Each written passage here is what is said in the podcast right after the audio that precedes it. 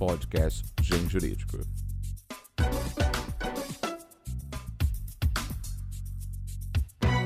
Livre docente em Direito Penal, doutor e mestre em Processo Penal pela PUC de São Paulo. Professor da graduação e da pós-graduação, também da PUC de São Paulo.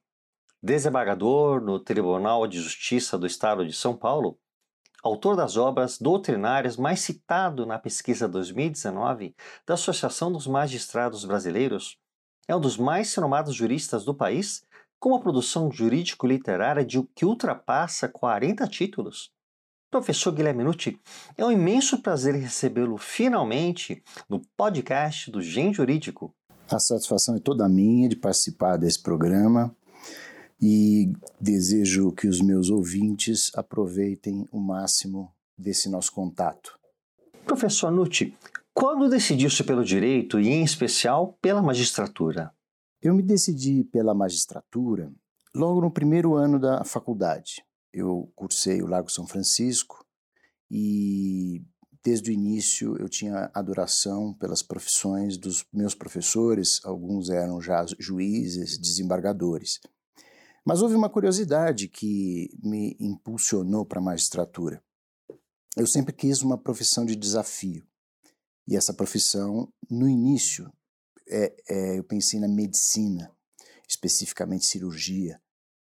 Mas aí, com o passar do tempo, eu comecei a ver que o meu temperamento e, meu, os meus hábitos né, noturnos não me permitiam ser um bom médico que teria que estar logo cedo no hospital, fazendo tratamento, acompanhando seus pacientes. Eu tenho uma atividade noturna. Funciono muito melhor à noite, leio bem, escrevo bem. Então, eu acho que a gente tem que se adaptar à profissão mais condizente com nossa personalidade.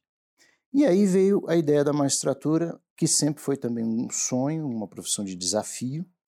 Meu pai era advogado, tinha tios ligados ao Ministério Público ou magistratura, e eu falei: é isso aí, eu vou prestar concurso para ser juiz de direito. E como foi sua vivência ao longo da graduação? Ao longo da graduação, na faculdade de direito, eu sempre fui estudante.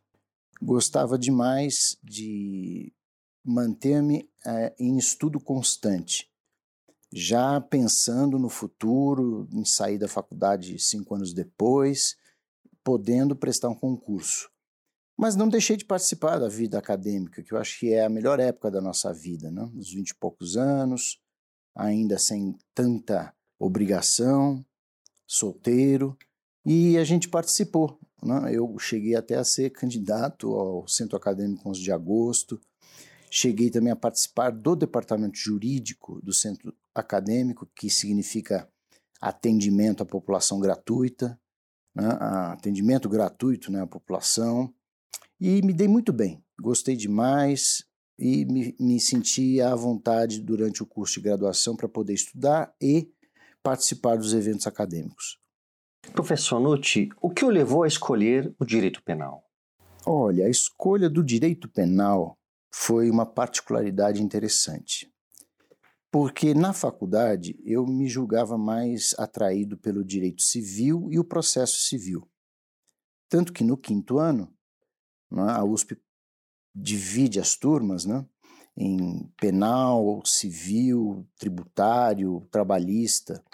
E eu fui para a área civil, eu não fui para a área penal. Depois que eu saí da faculdade, aí sim eu fiz lá na USP mesmo, o, a minha primeira especialização, que era lato senso, antigamente a USP proporcionava isso, em processo. Não era mais processo civil, aí era processo civil e penal. E gostei, gostei de ambas as matérias e comecei a me afeiçoar pelo processo penal. O que realmente me levou ao direito penal foram os sete anos que eu passei como juiz do Tribunal do Júri de São Paulo. Era o terceiro Tribunal do Júri, pegava toda a zona sul de São Paulo. Naquela ocasião era a zona mais perigosa, onde ocorriam os maiores homicídios, porque havia muitas milícias ali, hoje conhecidas milícias, mas na época chamados de Esquadrão da Morte, justiceiros, vigilantes, pessoas que eram contratadas para matar, entre aspas, aí, bandidos. Então, enfrentamos julgamentos pesados, julgamentos históricos naquela ocasião, e eu comecei a me afeiçoar bastante para o direito penal, estudar muito direito penal, assim como o processo penal. Então, vejam, graças, na realidade, à minha profissão né, e a especialização dela, é que eu acabei indo para o direito penal e aí fiz mestrado, doutorado e livre docência nessas áreas. Como ocorreu a transição para escritor de obras jurídicas e após para um jurista reconhecido? Eu sempre tive paixão por estudo. Então, quando eu me dediquei ao mestrado, eu li tudo que podia a respeito de provas, porque acho que uma, uma boa dissertação ela precisa começar com um tema muito aberto, para depois a gente ir fechando. Então, eu estudei provas, e não daria para escrever uma dissertação inteira sobre provas, porque não é o objetivo, tem, tem um tema específico. Mas dentro de provas, eu acabei gostando do tema de interrogatório e depois acabei me afeiçoando à confissão. E escrevi a minha dissertação de mestrado, O Valor da Confissão como Meio de Prova no Processo Penal. Apresentei a banca na PUC de São Paulo, tirei nota 10 e me incentivou isto a pro progredir, continuar, prosseguir. Essa minha dissertação foi publicada um ano depois pela editora Revista dos Tribunais e chegou até a segunda edição.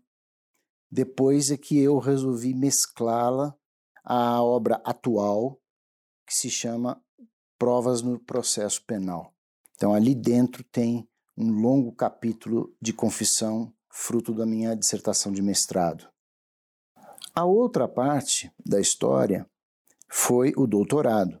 O doutorado ele se calcou no tribunal do júri, porque afinal de contas eu achava fascinante aquele tribunal onde o povo participa da decisão da vida de uma pessoa. Então existem acusações, defesas, as, as tribunas ali são livres as partes falam o que bem entendem, é, buscam didaticamente transformar o direito penal em palavras acessíveis aos jurados. Enfim, é um mundo à parte. É um mundo à parte. E a gente fazia as duas coisas. Né? Eu presidia a instrução do processo, fazia a pronúncia e depois presidia o julgamento no tribunal do júri. Eu achei que eu devia ao tribunal do júri um estudo mais completo. E foi aí que eu me dediquei no doutorado. Eu achei que deveria então dar uma especial atenção ao tribunal do júri e estudei bastante essa instituição e comecei pela Constituição.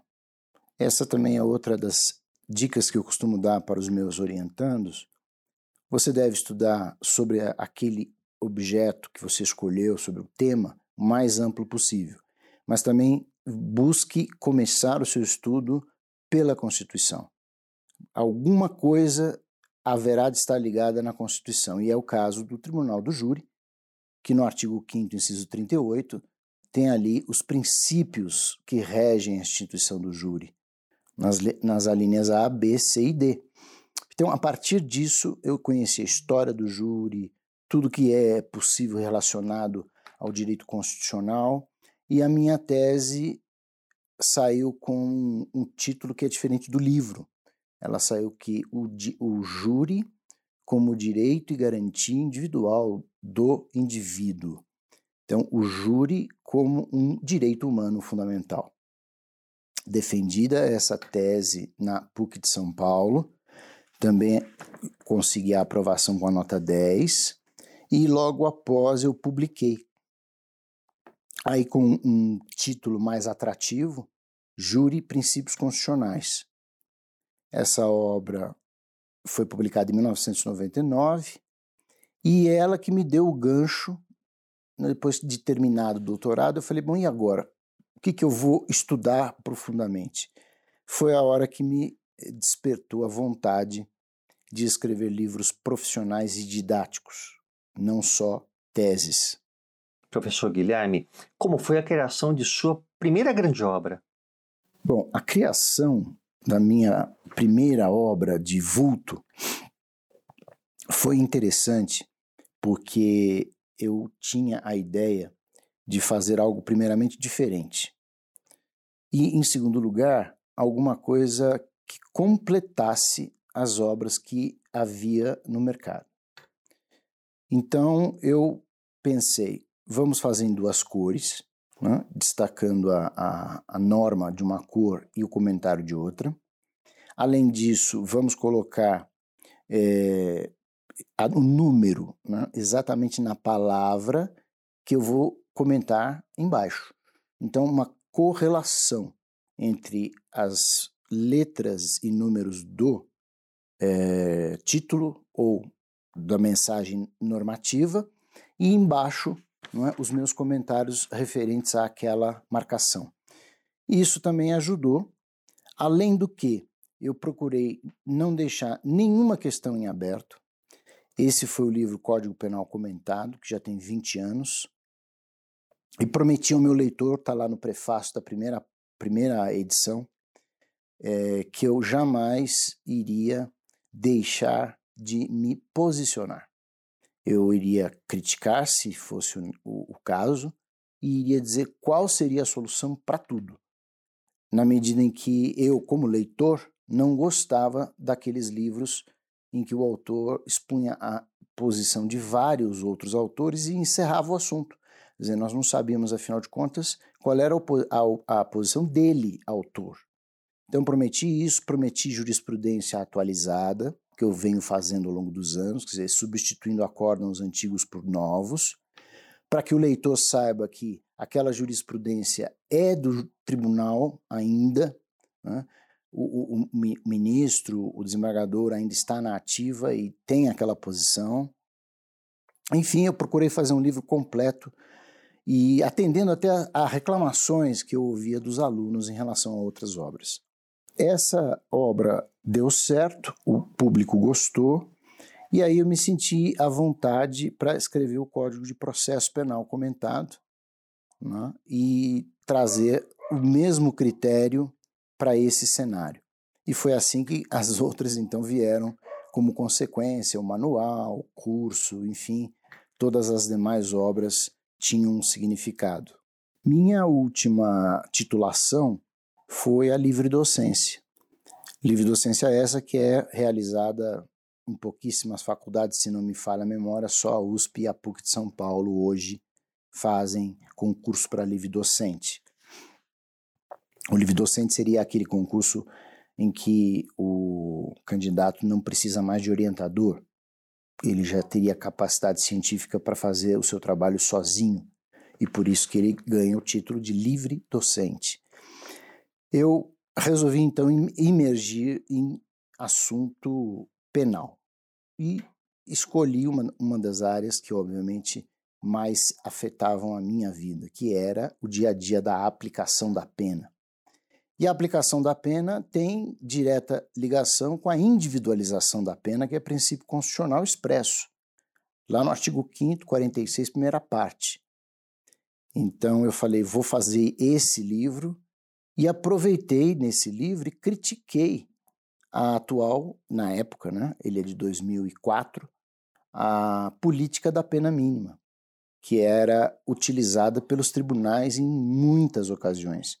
Os juízes até davam pena acima do mínimo, dentro das, dos requisitos do artigo 59, agravantes, atenuantes, tudo, tudo, tudo bem utilizado. Mas chegava no tribunal, baixava a pena para o mínimo e não dava explicação. Então eu achei que tinha que entrar nesse campo para poder exibir a necessidade de se dar uma pena justa, não uma pena mínima. A pena mínima não é justa para todos. É? Porque se eu tenho dois assaltos, dois roubadores, um pode agredir a vítima a coronhadas e o outro pode simplesmente é, apontar o revólver e levar a carteira.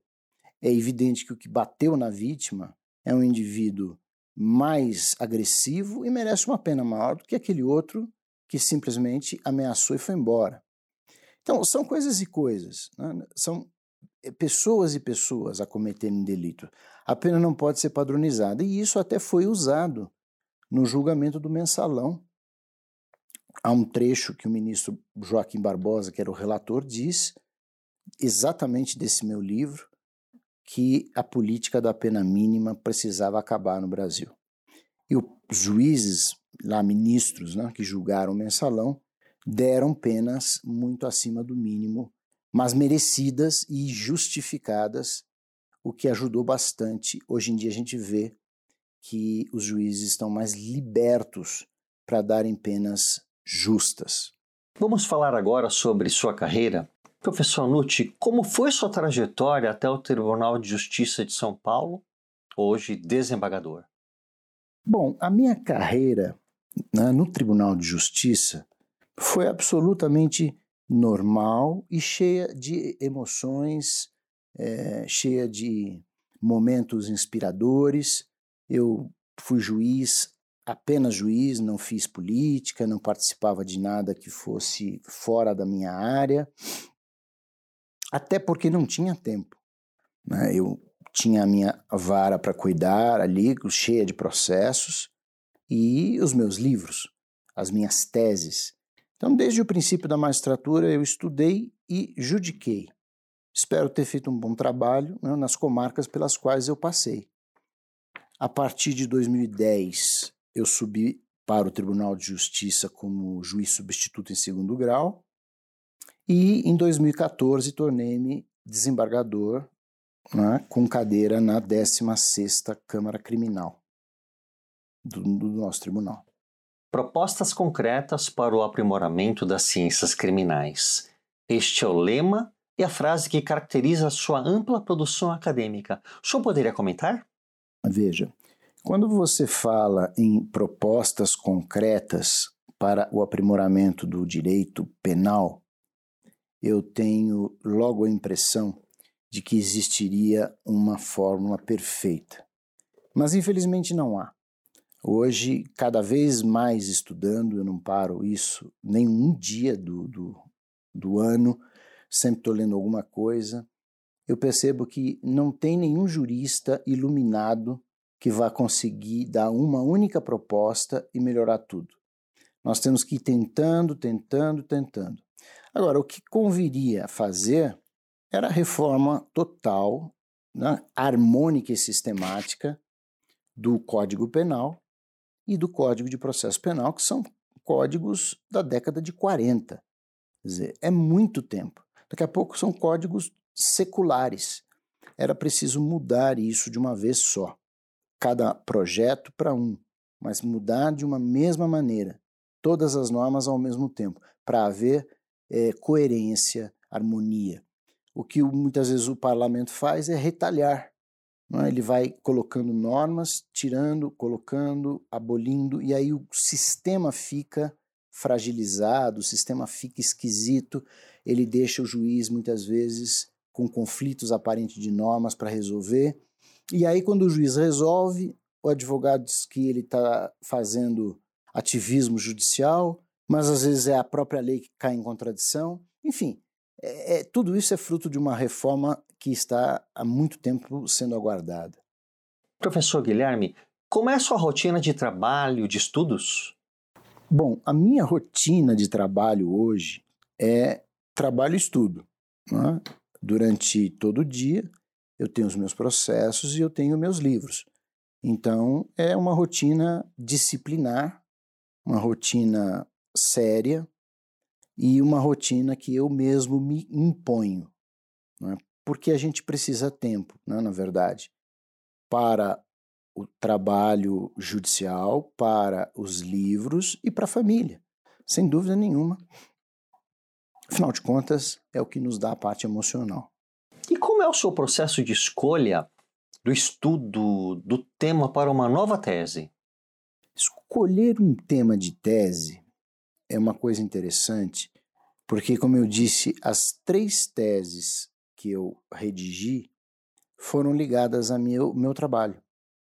A confissão como meio de prova no processo penal, porque eu vi muitas confissões falsas acontecerem no tribunal do júri, por pressão de terceiros, por tortura, por pressão na cadeia, por várias situações que eu julguei é, absolutamente injustas. E aí eu resolvi escrever sobre a confissão. O júri foi o meu trabalho né, de sete anos e a aplicação da pena é aquilo que eu fiz sempre, né, desde que entrei na carreira e sempre me incentivou a estudar mais e mais. Então as teses vieram, na verdade, como frutos do meu trabalho. Professor Guilherme, em que medida a análise dos casos que chegaram em suas mãos ao longo de sua vida profissional contribuiu para seu extenso e amplo trabalho acadêmico? Muitos casos concretos que o juiz tem para julgar termina favorecendo, sem dúvida nenhuma, para o seu conhecimento ampliado. Porque, sendo um caso peculiar, o juiz é obrigado a estudar muito mais. E ali nascem ideias. Ideias que você lança numa sentença ou num acórdão, e depois essas ideias vão proliferar para trabalhos acadêmicos, ou para monografias, enfim, para aquilo que nós temos, vamos assim, é, curiosidade de conhecer ainda mais. O senhor poderia relatar alguma história, um exemplo real na magistratura, que o tenha estimulado a se dedicar ao aperfeiçoamento das ciências criminais? Um dos livros que eu fiz com mais carinho, eu diria, deu muito trabalho, mas foi muito satisfatório, foi o comentário ao Estatuto da Criança e do Adolescente. Eu fiquei realmente tocado pelo livro e pelo estudo da matéria. Né? É, na verdade, desde cedo, desde os vinte e poucos anos, eu procurei ser voluntário em orfanatos e congêneres para verificar o que eu poderia ajudar naquelas crianças que eram abandonadas pelos pais. E esse trabalho rendeu grande parte da minha vida. Eu adotei crianças também, porque era um, um, um sonho, um projeto de vida. Sou pai biológico de outros filhos. E afinal de contas, eu acabei pensando que muitas outras crianças poderiam ser adotadas e não são. Na maior parte das vezes, assim é a minha visão, porque o governo, porque o judiciário não sabe fazer campanha, de esclarecimento para a população do que é uma adoção, quanto tempo demora, enfim, as pessoas ficam perguntando umas para as outras. Então, é, isso é extremamente desgastante. Sabe-se que tem um universo de 5 mil crianças para adotar e 30 mil interessados. Ora, numa proporção dessa, essas 5 mil crianças já deviam estar sendo adotadas há muito tempo. Então, isso, aqui, tudo isso me afligiu. Eu notei que as varas de infância e juventude, muitas, não todas, do estado de São Paulo, eram apêndices de outras varas. Então estava lá vara criminal, júri e menores. Né? Antigamente era menores, agora e criança e adolescente. Quer dizer, o juiz tinha que dar conta da vara criminal, que tinha réu preso, o processo tem que andar rápido, dar conta do júri, fazer sessão do júri e ainda ter o cuidado de procurar paz para uma criança. Quer dizer, isso não tem condições. É preciso que o tribunal colocasse varas especializadas de criança em quase todas as comarcas, pelo menos. A parte dos infratores também é uma lástima. Né? Eu cheguei a visitar lugares onde os jovens são colocados que são autênticas prisões. Se você tirar dali e colocar num presídio, é a mesmíssima coisa. Quer dizer, não tem uma casa, um internato que é saudável para aquela criança, aquele adolescente ter chance de reeducação e retorno ao convívio social de uma maneira melhor, mais afeiçoado à, à sociedade. Esse foi o livro que é, me deu mais trabalho e que me deu mais emoção. Realmente é, não tem outro melhor. E finalmente vamos abordar um tema muito espinhoso no campo das ciências criminais: Código Penal e Código de Processo Penal. Professor Nucci, como devemos encarar os códigos datados de 1940, os projetos de novo Código Penal e Código de Processo Penal e a evolução e demandas da sociedade atual e futura? Olhe, esses códigos que nós temos, eles são hoje é, retratos do que não se deveria fazer. porque eles são códigos editados na década de 40, contendo N motivos para serem atualizados. Eles possuem crimes que são completamente esquecidos. Veja um exemplo de curandeirismo. É? A pessoa não pode dar nenhum chá para um doente, dizendo: ó, toma isso que vai te curar, que alguém pode dizer curandeiro. E então tem muita coisa é, inconstitucional ali, eu aponto há muitos anos que o, o, o crime do, do, artigo 233 é inconstitucional por ferir a taxatividade, como é, é, é o ato obsceno, né? Praticar ato obsceno não significa nada, esse é o tipo penal.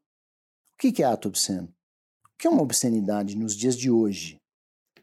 Parece que já existe ação tramitando no Supremo para declarar esse artigo inconstitucional. Será um, será um triunfo se o Supremo fizer isso e será a primeira vez que o Supremo retiraria uma norma penal da sua vigência por ação de inconstitucionalidade, por ferir a taxatividade, que é um princípio ligado à legalidade. Então, há muito a fazer. Mas vocês vejam a confusão agora da prisão em segunda instância, é, mexe no Código de Processo, é, vamos editar uma norma constitucional, vale o que o Supremo disse, não vale, a população não sabe mais nada. Né? Já perdeu o fio da meada há muito tempo. Então é preciso, de qualquer forma, um novo Código de Processo é, Penal e um novo Código Penal para que a sociedade possa entender o sistema punitivo brasileiro. Professor Nutti, foi uma imensa alegria recebê-lo nessa edição do podcast do Gen Jurídico. Esperamos poder repetir essa experiência em muito breve tempo. Eu é que agradeço a oportunidade que vocês estão nos passando. Fico muito feliz de participar desse programa pela primeira vez e quero continuar, se possível, a tratar de outros temas, temas da minha área, da área criminal. Um ótimo dia de trabalho para vocês e até a próxima. Podcast Gen Jurídico.